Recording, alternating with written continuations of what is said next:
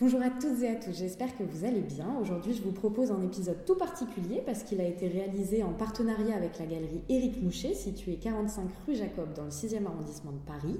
La galerie Éric Moucher est un espace parisien que j'aime tout particulièrement car son équipe n'a de cesse de soutenir la création contemporaine avec un regard précurseur, intelligent et bienveillant. Éric Moucher, Léo Marin, Marguerite Courtel, je vous remercie très chaleureusement.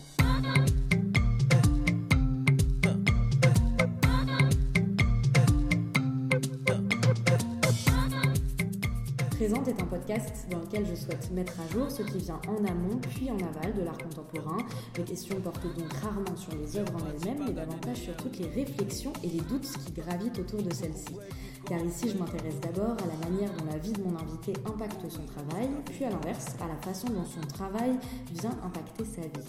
Dans Présente, j'essaye de mener les conversations comme j'ai l'habitude de le faire en tant que critique d'art dans les ateliers d'artistes ou à la terrasse des cafés, sauf qu'ici nous sommes enregistrés et vous avez la possibilité de tout écouter. Pour cet épisode qui inaugure ce partenariat avec la galerie Eric Moucher, je reçois l'une de leurs artistes, Christine Croza, qui a une actualité importante cette année, puisqu'elle exposera, euh, on l'espère, du 11 avril au 30 mai au domaine de Kerguenec, puis au musée de l'Hospice Saint-Roch à euh, Issoudun. Issoudun. Issoudun, ça y est, ça commence. Issoudun, au 4, du 4 juin au 30 septembre, puis à la rentrée à la galerie Éric Moucher. On verra euh, également euh, publier une belle monographie préfacée par euh, Éric Moucher lui-même qui sortira en avril le 8, enfin le 8 avril exactement prochain, regroupant des textes de Mathieu Lelièvre, Olivier Delavalade, Pierre Thomé, Pierre Vatte et Marie Cantos. Christine, bonjour. Bonjour. Je vous remercie d'avoir accepté de mon invitation et de me recevoir dans votre atelier. C'est trop bien. Eh bien, moi, je suis très, très touchée par euh, ce, cette interview qui, qui s'annonce. Si vous le voulez bien, pour euh, permettre aux personnes qui ne connaîtraient pas votre euh, travail de enfin, qu'on puisse euh, leur permettre de le découvrir, j'aimerais euh, pour commencer euh, que vous nous présentiez l'une de vos œuvres. Ça permettra aux auditeuristes de, de, tout de suite se projeter dans votre travail et aussi de mieux comprendre votre processus, votre manière de réfléchir. Égoïstement, je vous l'accorde, je vais me permettre de vous demander de nous raconter l'une de celles qui m'intrigue le plus, installation de savon, une installation donc qui regroupe plusieurs centaines de savons déjà utilisés que vous posez à même le sol. Oui, c'est un très très bon choix euh, car c'est une pièce majeure pour moi. Donc j'ai un petit peu envie de vous raconter comment c'est arrivé parce que les, les nouveaux travaux euh, arrivent euh, de façon très insidieuse il y a un moment donné, et je me souviens très bien, c'était la nuit, c'était une nuit dans une insomnie où je trouve beaucoup de, on va dire, euh, de, pistes de nouvelles pièces. Donc cette nuit-là, euh, je me suis dit que j'allais commencer une récolte de savon usé. Et en fait, donc c'était, on était en 1995, en décembre. Et pourquoi euh, les savons? Parce que c'est un objet de mon enfance parce que c'est un objet extrêmement vivant qui est très une métaphore de la vie. C'est-à-dire que quand on est enfant, on va s'amuser avec ce petit morceau qui est dans le bain et le transformer et jouer avec. Et, et, du, coup, il va prendre déjà les, les, formes de vos mains, de partout. Il va passer sur votre corps, il va, il va faire une empreinte. Et c'est vraiment un objet tellement vivant et qui va lui aussi, quand il sèche, euh, se raccornir euh, et devenir un, objet un peu mort, mais qu'on peut réaviver tout le temps, on peut lui redonner vie. Et enfant, je, comprends maintenant pourquoi cet objet m'intéressait, mais enfant, j'étais donc fascinée comme beaucoup d'enfants. Et je me suis dit, maintenant c'est le moment, fais quelque chose avec les savons. En plus, euh, ils ont des formes multiples puisque le corps les transforme. Donc je me suis dit que toute seule et en famille, on n'y arriverait pas. Donc j'ai posé la question à mes amis, qu'est-ce que, est-ce que vous pouvez m'aider? Est-ce que vous seriez prêt? J'étais presque gênée à me donner un morceau de savon usé. Je le veux user. Et tout de suite, euh, il y a eu des réponses très très positives. Les, les, personnes autour de moi ont commencé ma récolte. Donc j'ai euh, pris un carton et des petits papiers et j'ai commencé à plier mes savons que je recevais. Et la, récolte a énormément grossi. Et ce qui était très très beau, c'est que chaque fois qu'on me, on me donnait un savon, on me racontait une petite histoire. Et c'était extrêmement touchant. Donc très vite, au bout de, je pense à peu près six mois, j'avais un projet d'exposition dans un centre d'art à Lyon et euh, j'ai décidé de, montrer le premier état de ma récolte. Donc c'était une petite surface de savon. J'ai choisi un lieu qui avait un lino qui était sale et donc j'ai savonné la surface nécessaire au savon pour la rendre propre et pouvoir y installer euh, mes savons. Donc c'était un joli concept qui fonctionnait bien. Et les gens tournaient autour, c'était très bouleversant parce que je me rendais compte qu'il y avait un, véritable attrait pour cette installation. Il se passait quelque chose dans cette, dans cette chose aussi simple et, minimale et, et euh, presque insignifiante. Donc j'avais aussi pris soin de, faire une liste des donateurs, mhm. voilà. Et donc euh, cette liste s'est augmentée au fil du temps. Vraiment, euh, les gens, euh, donc ça, ça, grandissait de plus en plus. Et on est arrivé jusqu'à un très beau projet au musée Réatu à Arles, à ce que je puisse montrer l'installation dans toute sa splendeur. qui était immense. Qui, faisait 50 mètres carrés au sol, peut-être plus. Et donc, ce qui était assez formidable pour moi, c'est que la conservateur me propose un espace très particulier mhm.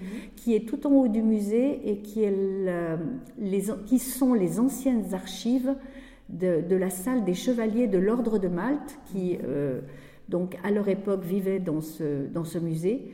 Donc on a tout autour sur les murs des peintures de chevaliers, c'est absolument magnifique parce que c'est des peintures à l'huile, ils sont très hiératiques, ils posent et au sol sur un sol gris, donc sont installés, euh, j'ai installé euh, donc mes savons que je sortais de carton et que je pose euh, de façon chaque fois très aléatoire. Je ne veux pas être obsessionnelle et euh, mhm. faire un travail d'archéologue. C'est vraiment l'idée pour moi de cette récolte et de l'installer au feeling avec les couleurs, un rythme de couleurs.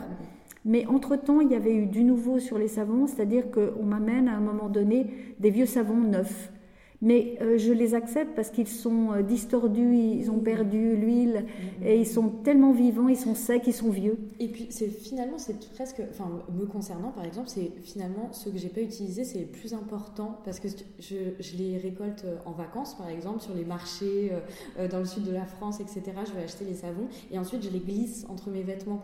Donc il y en a pour que ça sente bon. Donc il y a des, certains savons que j'ai depuis peut-être 10 ans quoi qui sont voilà. Euh, ah, vous aimez les savons, c'est formidable. on va s'entendre. Ça, c'est, on va tout à fait s'entendre. Et en fait, chaque fois que je vais, euh, par exemple, faire un workshop dans une école d'art, on annonce ma venue et donc les étudiants euh, me donnent des savons et me racontent des histoires absolument touchantes de la guerre euh, que je n'ai pas vécue, donc de cette guerre où il y avait des ersatz de savon et où les gens qui se lavaient avec ça étaient couverts de boutons, il n'y avait plus de savon, donc c'était une denrée rare et précieuse. Le savon, on se rend compte que c'est une denrée extrêmement rare. Si on n'a plus de savon, on est quand même en, difficulté. Ah, c'est l'hygiène après voilà. aussi, et, toutes les maladies aussi qui peut, qui peut y avoir derrière. Quoi. Donc finalement, il y a presque un aspect, euh, je vais peut-être un peu long, mais presque aussi géopolitique oui, tout dans, à fait. dans cette pièce qui à, l'origine était très intime. Elle rencontre euh, là aujourd'hui une, histoire plus universelle et, euh, et, ouais, et, la géopolitique d'un territoire aussi. Tout à fait. Et puis aussi, évidemment, quand je lance un nouveau travail, j'ai donc on va dire, des gens autour de moi qui me soutiennent mhm. en me donnant par exemple les savons. Et j'ai aussi des, des gens qui me. Une personne qui me dit Mais il faut que tu lises le savon de Francis Ponge. Mhm. Et là, je ne connaissais pas ce, ce livre. Il fait l'éloge du savon, c'est absolument sublime. Et il raconte toute la poésie de cet objet de rien du tout. Peut-être je voudrais juste rajouter, parce que l'odeur est importante et vous venez de bah le dire, quand les, donc les personnes visitaient le musée et l'exposition, dans l'escalier du musée, ils commençaient à sentir l'odeur du savon. Mais avant de rentrer dans la salle des chevaliers, ils passaient par une petite pièce où il y avait un Christ en ivoire. Et certains se demandaient si c'était le Christ qui était en savon. Il y avait une espèce de... Avant de voir, bah parce qu'après on rentrait dans cette salle et on avait euh, l'installation qui était très puissante. Mm, mm, mm. Et ça, je, vraiment, je, je trouvais que c'était très réussi pour moi, puisque les odeurs sont très importantes. je suis très intéressée par les odeurs et, c'est vraiment de pouvoir euh, mettre dans une œuvre d'art l'odeur en plus, c'est quelque chose pour moi de très important. Il faut que je vous présente Sandra Barré qui travaille notamment sur l'art olfactif. Et c'est un sujet effectivement que je trouve passionnant. Et dans votre travail, les matériaux du coup que vous employez ont, ont toute leur importance, toute leur importance. Il y, a, il y, a, donc du savon, mais aussi des fleurs, du papier japonais très fin, de la cire, en bref des matériaux qui s'abîment, des matériaux dont la présence peut être brève, des matériaux dont la mémoire est lacunaire. C'est ça aussi que je trouve intéressant parce qu'on pourrait croire que votre travail tente vainement de conserver une présence, mais dans ce cas, il paraît plus logique d'utiliser finalement des, des matériaux plus pérennes. J'ai l'impression que plus que la conservation, ce qui vous intéresse, vous, ce sont euh, les histoires de disparition, les histoires de fantômes. Oui, alors moi, c'est vrai que dans mon travail, depuis que je travaille, au Beaux-Arts, je faisais de la gravure, donc j'étais dans l'idée du creux. J'ai toujours aimé euh, euh, cette notion de, de, creux ou de vide, d'absence. Euh, parce que déjà dans mon histoire, il y a quelque chose qui, est fondamental et qui a, on va dire, euh, qui a changé ma vie d'enfant et d'adulte. Euh, en fait, je crois qu'il faut que j'en parle. J'ai perdu un frère, j'ai remplacé donc un frère mort. Et dans ma famille, le deuil n'était pas fait. J'étais la cinquième enfant et le fantôme de mon frère planait. Et je pense que toute ma, ma quête de vie c'est d'essayer de, faire revivre ce frère. Et le deuil n'étant pas fait, malheureusement, ma mère est morte sans avoir pu me parler de, cette histoire. Et moi, j'ai fait le chemin à travers l'art de, de m'intéresser à faire revivre toutes sortes de, euh, de personnes humaines euh, vivantes qui sont mortes à travers des éléments de, leur habillement, de toutes les traces qui pouvaient euh, évoquer leur passage. Donc euh, c'est vrai que je pense que mon travail il est hanté par, par cette, cette idée profonde de manque et de jusqu'à ce que mon père et, et puis des enquêtes que j'ai faites puisse me, révéler cette histoire dont je, n'avais pas le droit de parler. Donc euh, c'est vrai que je l'ai sublimé, euh, je l'ai sublimé dans, dans, mon travail et je pense que je continue encore à le sublimer. Et le motif de, de la chaussure revient inlassablement dans votre travail, une chaussure vide qu'il est d'ailleurs euh, souvent impossible de porter. Ce motif, il est très important parce qu'il permet aussi de signifier la disparition par l'absence il y a cette anecdote aussi que, que, vous avez racontée un jour alors que vous êtes dans le métro. Vous remarquez euh, la, la, présence d'une chaussure près d'un strapontin et très vite vous vous apercevez qu'aucun passager n'ose s'asseoir sur le siège qui fait face au soulier, comme si cette chaussure matérialisait l'absence de quelqu'un à qui euh, on ne pourrait pas prendre la place finalement. Oui, tout à fait, parce que tout, tout, le temps, on a cette question d'éléments qui vont suggérer. Et moi, ça euh, la présence de quelqu'un, euh, on le voit dans les peintures, on a, euh, on a des signes de la, de la, dans les peintures anciennes, dans les musées. On a tout le temps cette question. Et peut-être ça m'intéresse plus de, de, tourner autour du pot, c'est-à-dire d'évoquer la présence humaine par, par son absence, mais par un élément euh, comme ces chaussures abandonnées, c'est un travail que j'ai énormément aimé faire. Euh, je me suis mise à remarquer que souvent sur les bords d'autoroute, quand j'étais au volant d'une voiture, on voit une chaussure abandonnée. Et je trouvais ça très fascinant de me dire, mais où est l'autre chaussure? D'abord, où est l'autre chaussure? Il n'y en a qu'une. Souvent, il n'y en a qu'une. Qu'est-ce qui s'est passé? Donc, je m'inventais une histoire. Et quand j'arrivais à destination, je notais, euh, j'avais noté dans ma tête la situation. Donc c'était la légende de mon image et je griffonnais euh, de mémoire cette forme.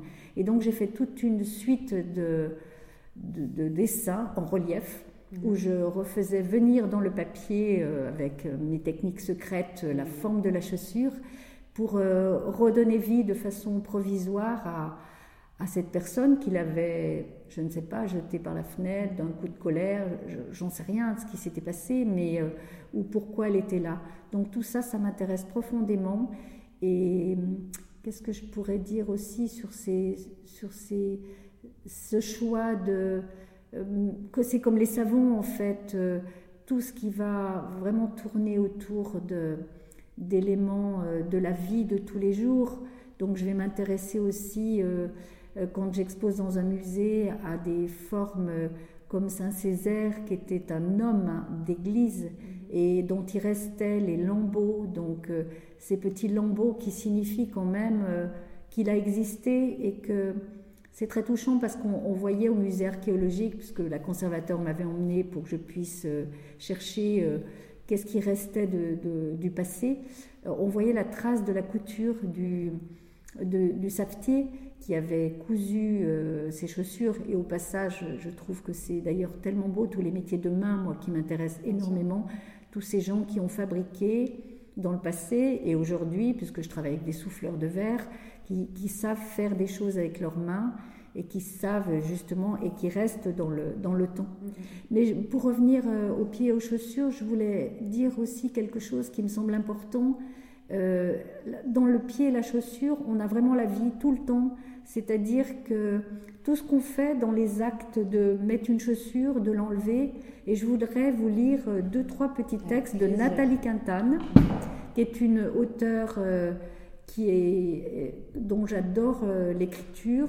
Et c'est comme si elle faisait un petit dictionnaire euh, autour des pieds. Par exemple, voilà ce qu'elle dit. Ôter sa chaussure est un premier pas vers l'intimité. Et je trouve ça très très beau parce que dans les, dans les, notamment mon, tableau préféré, euh, Les époux Arnolfini de Vanek, il y a une, il y a leurs chaussures qu'ils ont posées comme si les pieds étaient encore là. Euh, les mules de la dame tout au fond, si on regarde bien, euh, comme si elle avait juste retiré son pied, mais laissé la trace avec les chaussures de sa présence. Et je trouve ça très très fort. Dans les films aussi. Euh, dans One Wai, c'est une autre idée, mais ça rejoint ce que je veux dire. In the Mood for Love, elle va le voir, il y a cette espèce de relation extrêmement forte et entre eux très sensuelle il n'est pas là, elle va laisser sa cigarette avec la, trace du rouge à lèvres. Et je trouve ça très très puissant. On a juste cette cigarette, son rouge à lèvres sur la cigarette qu'elle a écrasée, et elle va juste lui dire qu'elle est passée, avec des signes extrêmement faibles. Ou alors, quand ils se parlent au téléphone pour se voir, viendrez-vous ce soir? Euh, C'est les horloges. On ne les voit pas, on entend leur voix, et il y a un travelling sur les horloges. Et c'est très très puissant de sensualité aussi. En fait, je parle beaucoup des fantômes, mais je suis très très passionnée par la vie. Et c'est tous les signes de la vie, peut-être au quotidien, qui m'intéressent, de tous ces signes qui, qui euh, infimes euh, que je perçois et qui, me, et qui me font aimer la vie. C'est ça que je recherche dans mon art. C'est toujours cette trace. Alors peut-être que l'expérience de la, de la mort, ou en tout cas de ce sentiment qu'il y avait quelque chose de grave dans ma famille et que je ne comprenais rien, que je voyais des photos de, de bébés et qu'il y en avait un qui n'existait plus et que personne m'a dit que je ne pouvais pas oser poser la question. Euh, J'en avais pas la pensée. Je comprends ce que c'est qu'un traumatisme aujourd'hui. Et que du coup, ça m'a complètement tiré vers la vie.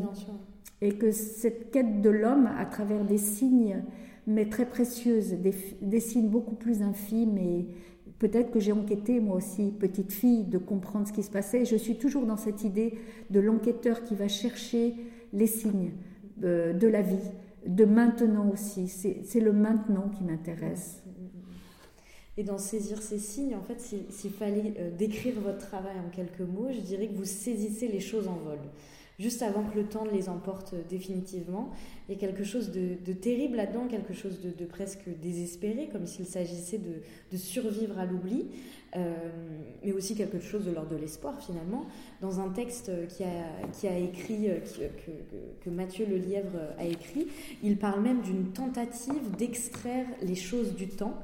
Comment expliqueriez-vous du coup cette, ce, ce, besoin de maintenir les choses à la surface de faire en sorte que tout persiste? Et, avec ce que vous venez de me dire, comment, euh, comment ça se traduit finalement dans votre travail, de manière plastique aussi alors, moi, c'est vrai que ce qui m'intéresse, je me rends compte depuis des années, c'est d'attraper les choses en mouvement. C'est dans le mouvement, peut-être parce que, en fait, moi, je suis, je suis souvent dans cet état d'entre-deux, puisque je suis toujours moi-même dans ma vie, en mouvement, en vivant à Lyon et Paris j'ai fait un choix un petit peu particulier. pour, euh, même pas pour des raisons professionnelles, mais parce que j'ai eu un atelier de la ville, voilà, ça, ça a été quand même moteur, mais euh, d'être dans ce, dans, dans, dans, ce mouvement de déplacement. Et du coup, ce qui m'a intéressé dans le mouvement de déplacement, c'est que j'ai trouvé que j'arrivais mieux à attraper, par exemple, un paysage. Parce que j'ai regardé des paysages tranquillement sur une chaise, mais ça ne m'intéressait pas. Ce qui m'intéressait profondément, c'était de sentir que je pouvais attraper quelque chose euh, et le saisir et le cerner et aller à l'essentiel, vraiment des formes. Ça me permet d'avoir une acuité du regard exceptionnelle que je n'aurais peut-être pas si j'étais plus tranquille. Du coup, ben, comme la vie, c'est une métaphore de la vie, moi ce qui m'intéresse, c'est d'aller à l'essentiel dans ce que je vis tous les jours, d'aller capter euh, tout ce qui peut être bon dans une journée. On vit quelque chose d'extrêmement rude avec le Covid, mais je, me dis toujours que j'ai beaucoup de chance de ne pas être en Syrie. J'adore ce pays qui se détruit. Donc, comment capter chaque jour un élément positif dans ce que je vais vivre pour vivre bien C'est-à-dire comme les Japonais, mais on en parlera plus tard et donc moi, dans les mouvements de, dans ce voyage que je fais, que je m'impose, je vais là aussi, souvent les gens dans, le, dans un train ou dans, dans les bus, ils s'ennuient ou, ou ils dorment. Moi je dors, j'adore dormir, c'est un cocon le TGV, j'adore ça. C'est vraiment un cocon et ça me, va très très bien quand je suis très fatiguée. Mais c'est un moment où ma tête est dans un état d'alerte maximale. Je suis fraîche, j'ai laissé des choses, je suis fragile, je suis dans cet état de fragilité et je vais vers, même si je vais dans mon atelier à Paris, un inconnu, un petit inconnu, je laisse des gens que j'aime et ça, ça me met dans un état de qui-vive. Et je vais voir, parce que peut-être j'ai perdu un petit peu, et du coup, dans cette perte, je vais capter des choses euh, que je ne verrais pas si j'étais plan-plan. Et j'adore ça, et je crois que je me mets en situation toujours de cet état particulier.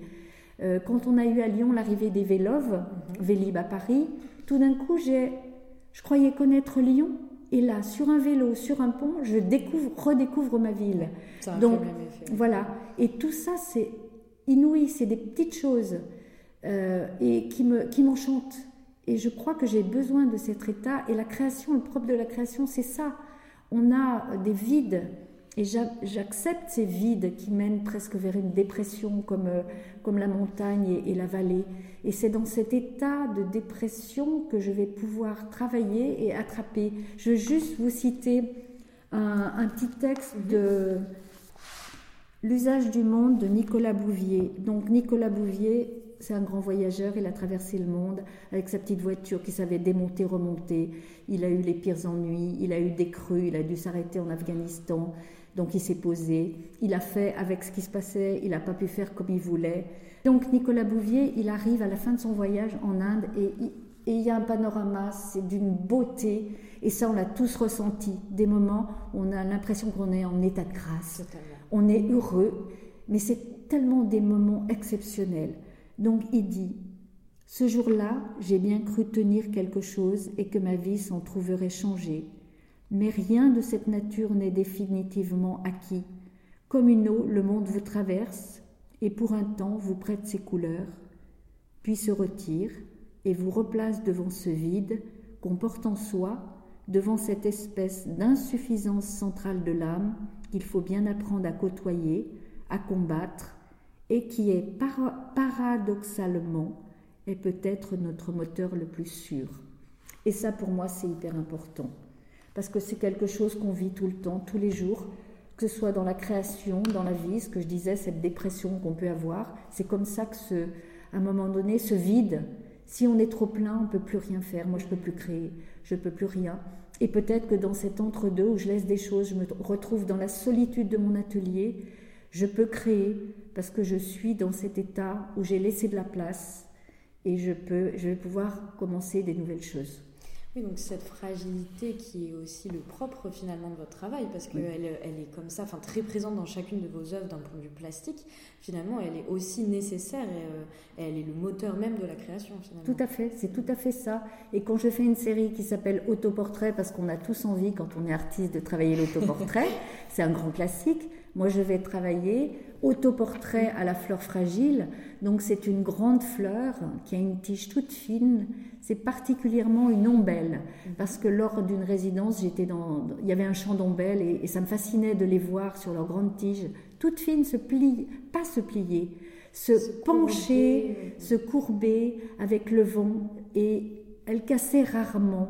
Et, là aussi, pour moi, c'était moi. C'est-à-dire qu'on est tous des fleurs fragiles sur notre tige et qu'on plie, on courbe, on, se relève, on se droit à la verticalité. Est-ce qu'on va y arriver à tenir debout tous les jours Puisque c'est ça la vie.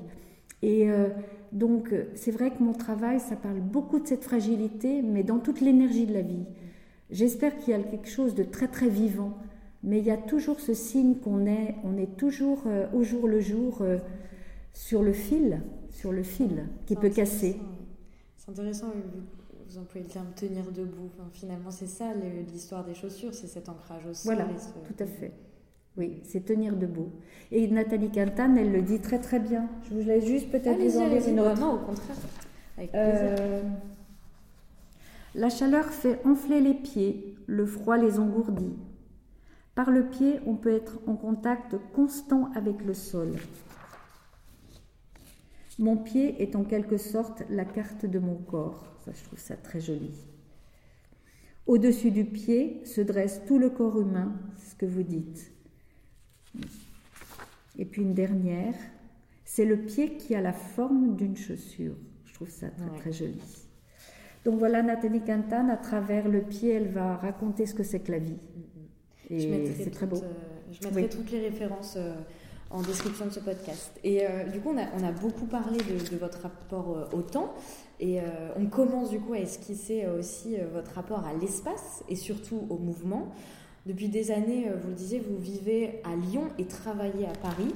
Le train est pour vous un, un espace propice au travail, si bien que vous avez euh, consacré toute une série dans les années 90 à ces paysages qu'on voit défiler euh, à travers la fenêtre du TGV. Et là encore, c'est lacunaire, c'est vain et ça disparaît.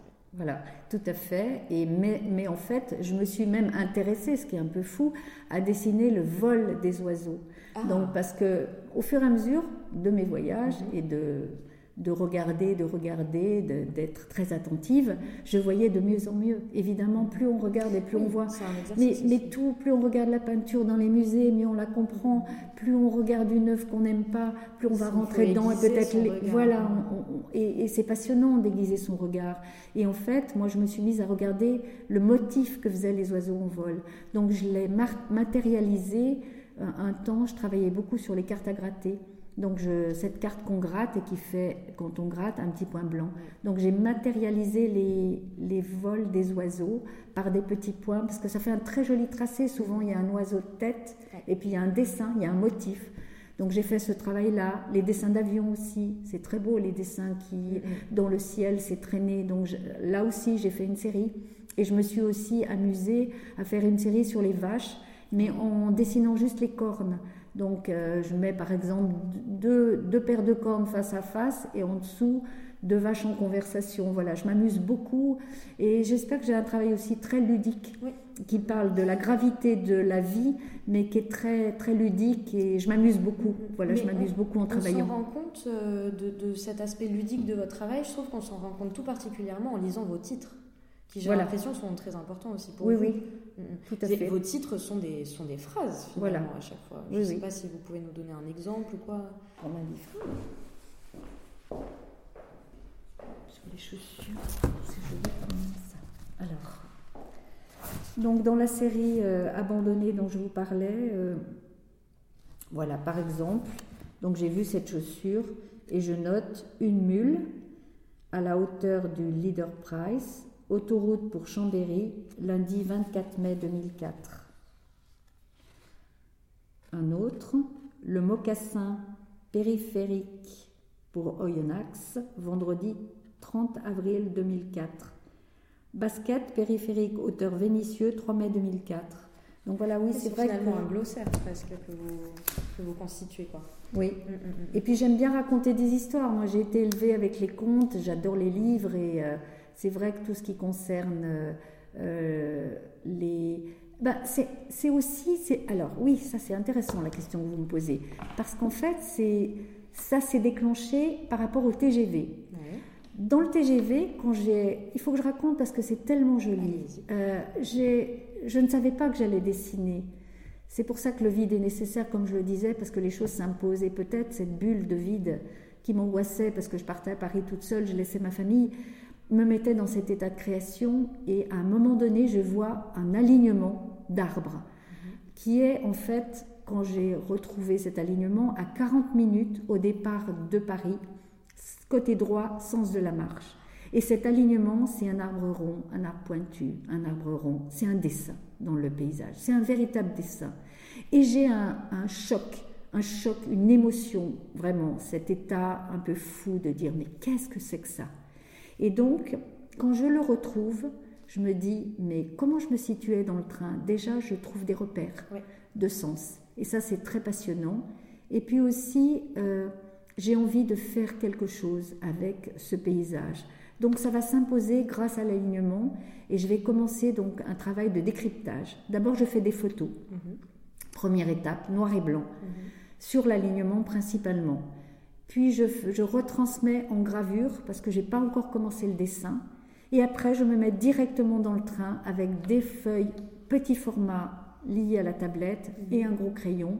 Et je vais dessiner un œil comme en voiture quand on conduit, un œil dehors et un œil sur ma feuille. Donc je commence ce travail de dessin et en fait je me rends compte que ben je peux rien dire, juste un contour, juste une petite tache. Et j'ai besoin des mots, j'ai besoin de dire qu'il y a un petit monsieur qui est qui est habillé en bleu au milieu des champs comme Matisse, je pense à Matisse, j'ai besoin de dire que les vaches, elles sont dans un verre, dans un pré très vert, qu'il y a de la neige, qu'il y a, je vois un renard qui marche dans la neige, je vois des choses incroyables. Il faut que je le dise, donc les mots arrivent à ce moment-là. Et ils s'imposent à mon travail. Et c'est là que la, la, légende va arriver grâce à cette situation dans le TGV. Et je me mets à écrire des légendes c'est pour accroître le partage finalement. Voilà. Pas, euh, pas, que cet instant que vous avez vécu n'appartienne qu'à vous, mais finalement qu'il y ait une possibilité de rencontre aussi avec Tout à fait. Ah oui, moi j'aime énormément ça. Et quand j'avais eu un reportage France 3 pour, le, pour euh, euh, donc mon travail de dessin, j'ai eu énormément de messages où les gens me disaient mais c'est mon alignement, c'est le mien, on le connaît. J'ai partagé quelque chose d'extraordinaire. Un professeur de géographie m'a écrit mais c'est passionnant ce que vous faites. On va emmener les élèves dans le, dans le train. Ah, on a fait ça avec euh, des musées quand j'intervenais, parce que j'aime énormément intervenir avec les classes, avec tous les publics, mm-hmm. les publics en difficulté. Et on a voyagé, on a fait tout un tas d'expériences pour que pour que, les gens apprennent à, capter, à regarder dehors tout simplement. Et j'avais le projet, mais à l'époque, la SNCF n'était pas prête. J'avais rencontré tous les gens les plus importants. Je voulais faire un voyage poétique pour les voyageurs. Je voulais faire un petit carnet en disant bah, vous pouvez regarder euh, à droite, à gauche, il y a ça. Mais alors, ce qui était amusant, c'est que j'ai eu la chance, parce que je demandais au contrôleur, de voyager avec les conducteurs. j'ai ah, voyagé trois fois. Donc, il me faisait monter en cabine. Et là, c'était inouï. Mm. Parce que le conducteur, lui, il voyait les architectures, des choses qui restent, et moi, je voyais les arbres. Donc, on a échangé. Ils ne connaissaient pas mon, alignement, le mien. Et, ils m'ont fait découvrir, par exemple, au milieu du voyage Paris-Lyon, une petite maison de garde-barrière perdue au milieu des champs. Et c'était vraiment extraordinaire de voir le repère de bâtiments et moi, il y a longtemps, j'avais une montre et je n'ai plus de montre. Et sans, sans montre, je peux dire où on en est. Je sais à quel moment. Et il faut que je vous raconte cette anecdote parce qu'elle est extraordinaire. Donc, c'est la nuit euh, et moi, je sens euh, qu'on est sur les rails TGV ou je sens quand on n'y est plus. Et là, je sens qu'on n'est plus sur les rails TGV, qu'on a pris d'autres rails. Et je regarde tous les gens dans le wagon, personne ne bronche, mais moi j'ai une telle acuité de, de Louis parce que je ne suis pas sur mon écran, je, je, fais attention, j'ai beaucoup rêvé, j'ai beaucoup entendu, senti, bon pas senti, non, il n'y a pas d'odeur, mais euh, donc je sens qu'on n'est plus sur les voies. Donc je suis un peu affolée parce que je sais quand on est détourné sur une autre voie, c'est qu'on arrive à des heures épouvantables à Lyon. Hein. Mm, mm, mm, donc je monte, je cherche un contrôleur qui est dans le wagon bar il parle avec une femme et je lui dis, oh là là, mais on n'est plus sur les, sur les voies, qu'est-ce qui se passe? Et la dame me dit, mais comment vous savez ça? Alors je lui dis, une femme d'affaires, je lui dis, mais vous savez, je, je prends le TGV depuis très longtemps et, et je sais bien, là, je vois bien, effectivement, on est arrivé à 3 heures du matin. Euh, voilà, c'était pas grave, mais j'avais aimé euh, ma perception euh, fine de, ben, de la situation, on va ah dire. Voilà, c'est une anecdote, mais, mais c'est drôle. Mais j'ai adoré, du coup, de voyager dans une cabine. on a tout à coup la, vision frontale que je n'ai pas. Moi, c'est côté droit, côté gauche. Et je pense aussi que ces voyages en TGV, ça m'a amené mon travail sur le reflet sur le travail que je fais avec ah, les calques. Parce que ce qui m'intéressait, c'était tous les reflets du paysage qui passaient de l'autre côté mm, mm. de la vitre et toutes ces mises en abîme. Et ça, ça m'a amené énormément de choses. Ça a été marquant euh, dans mon travail. C'est pour ça que ma monographie, elle part de, du TGV. Mm, ça m'a amené euh, beaucoup, beaucoup de choses dans ma façon de travailler, dans mon ouverture euh, sur le paysage, sur la transparence. Euh, sur la rapidité de, pour travailler, l'essentiel. Oui, c'est ça. Voilà.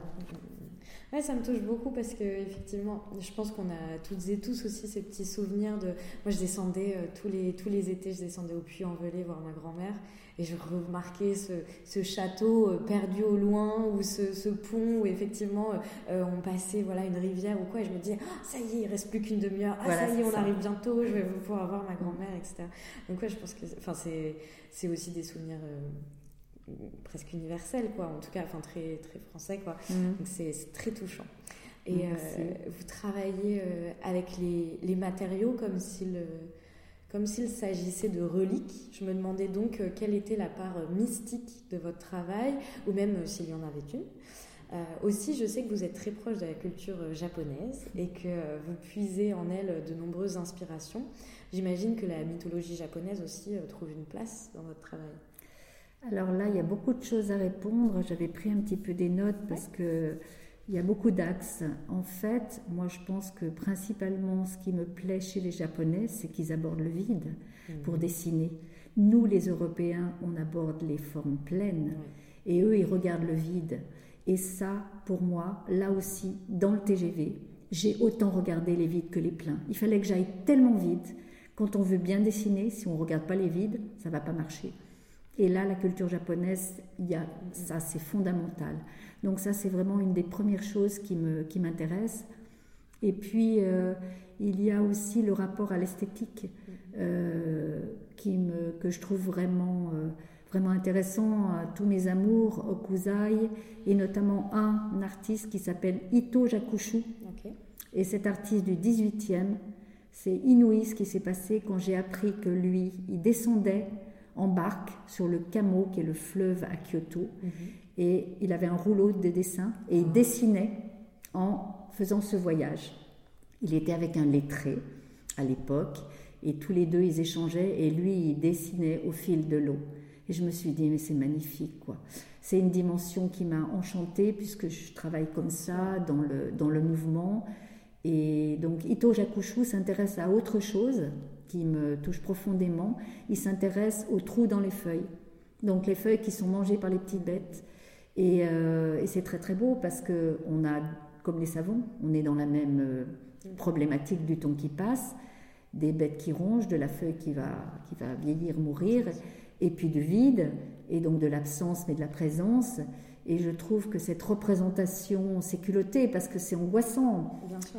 C'est des belles estampes et quand on regarde de près, il y a des trous. Oui, et puis c'est aussi évoquer la maladie. Voilà, la mort, et puis la mort euh, future qu'on aura tous. Donc euh, ça, c'est vrai qu'au Japon, euh, c'est une dimension qui me touche beaucoup. Ils ont un, ils vivent de façon, je dirais instantané, enfin ils vivent au jour le jour parce qu'ils ont, on a vécu des typhons quand on est parti au Japon. On aime le Japon et on part, on part pas souvent mais régulièrement.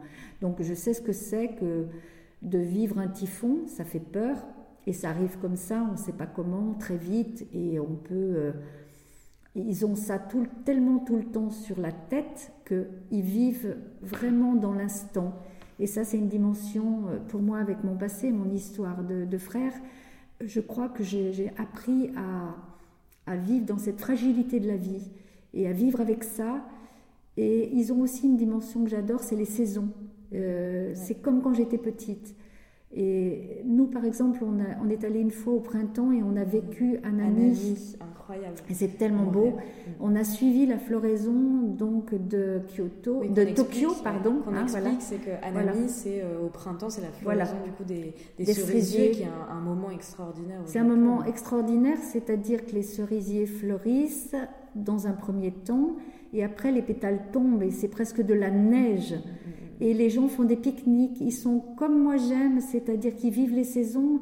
Et à Tokyo, dans les grands parcs, ils se réunissent tous, ils tendent des tissus et ils enlèvent leurs chaussures et, et, pique-niquent et ils sont joyeux, ils sont heureux. Et nous, on a suivi la floraison de Tokyo à, dans, le nord. Donc on a vu toute la floraison euh, à Tokyo, ça commençait à, tomber en pétales de neige, et dans le nord, ça commençait à s'ouvrir, donc c'était magnifique. Et il y a un très beau bouquin d'une japonaise qui est assez connue, qui s'appelle Nagori. Je vais dire son nom parce que je l'ai noté. Et pareil, ce sera mis en description pour les auditeurs. Voilà. Donc elle s'appelle Ryoko Sekikuchi. Et euh, cette femme, elle parle de la, de la perte les, des saisons. Nagori, c'est la saison, euh, on va vivre la saison, et puis ça va s'arrêter. On aura une nostalgie, mais si on est toujours en vie, on pourra revivre cette saison. Et ça, ça m'enchante aussi. Parce que j'adore vivre les saisons et qu'il y a des choses qui s'arrêtent. On ne peut pas faire ce qu'on fera à une autre saison. Et c'est bien cette idée euh, philosophique de, de quand c'est l'hiver, ben normalement on va pas manger euh, des, fraises, on va, on va attendre euh, que les fraises soient là. Moi, ça me plaît plus comme ça que de manger des fraises en hiver. J'ai pas besoin d'en manger. Ou voilà. Donc j'aime bien de, de, vivre un moment euh, de façon intense et d'avoir cette petite tristesse en soi mm-hmm. qui fait qu'on va devoir attendre, mais que c'est bien au fond mm-hmm. qu'on n'ait pas tout. Tout n'est pas donné tout le temps. Et que ça aussi, c'est comme le vide. Ça nous ça nous aide à construire des choses et, et plastiquement parlant, c'est pareil, quoi. on est toujours dans cette métaphore. C'est parfait parce que ça m'amène euh, naturellement à ma dernière question, qui est une tradition dans Présente, euh, qui est une question euh, politique en soi.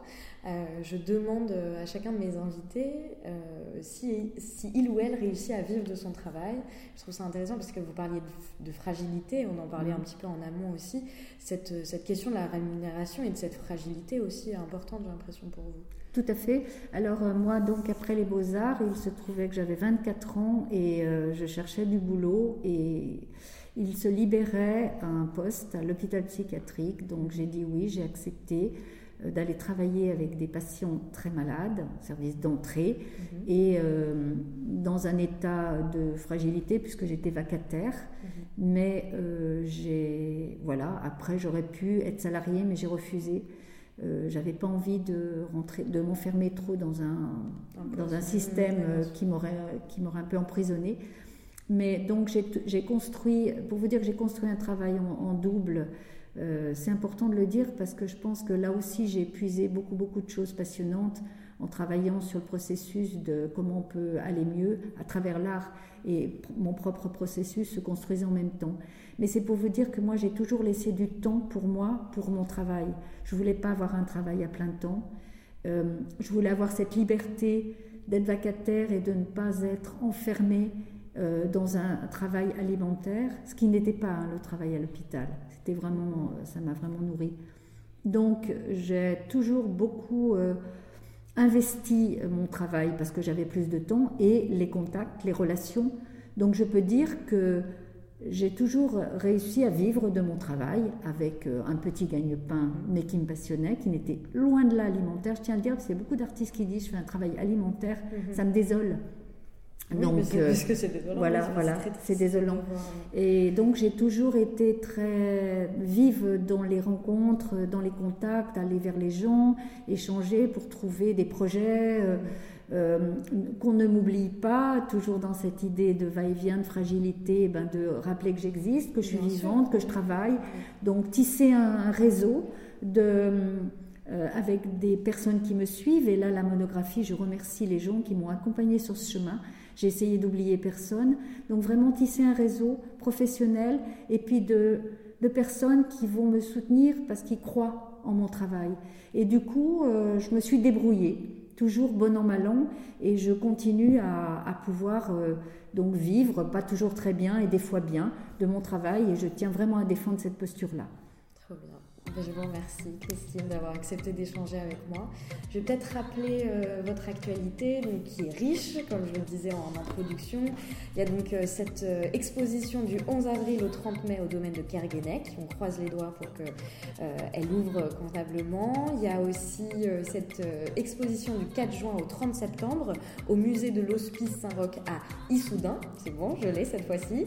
et évidemment, le 8 mars, la publication de la monographie préfacée par Éric Moucher, euh, avec les textes de Mathieu Lelièvre, Olivier de la Balade, Pierre Thomé, Pierre Vatte et Marie Cantos. Merci encore Christine, merci à vous chers auditeurs, de l'avoir écouté, à la galerie Éric Moucher pour leur soutien. Comme d'habitude, on se retrouve tout de suite sur la page Instagram de Présent pour poursuivre les débats engagés lors de cet épisode. Je vous conseille également d'aller découvrir la galerie Éric Moucher physiquement en vous rendant euh, dans leur espace 45 rue Jacob dans le 6e arrondissement de Paris. Avant de vous souhaiter une belle semaine, je, remercie chaleureusement David Walters pour le générique et Cassandra Levasseur pour son aide. Je vous donne rendez-vous dans deux semaines pour un prochain épisode de Présente, mais d'ici là, prenez soin de vous et je vous embrasse. Merci Christine. Merci à vous.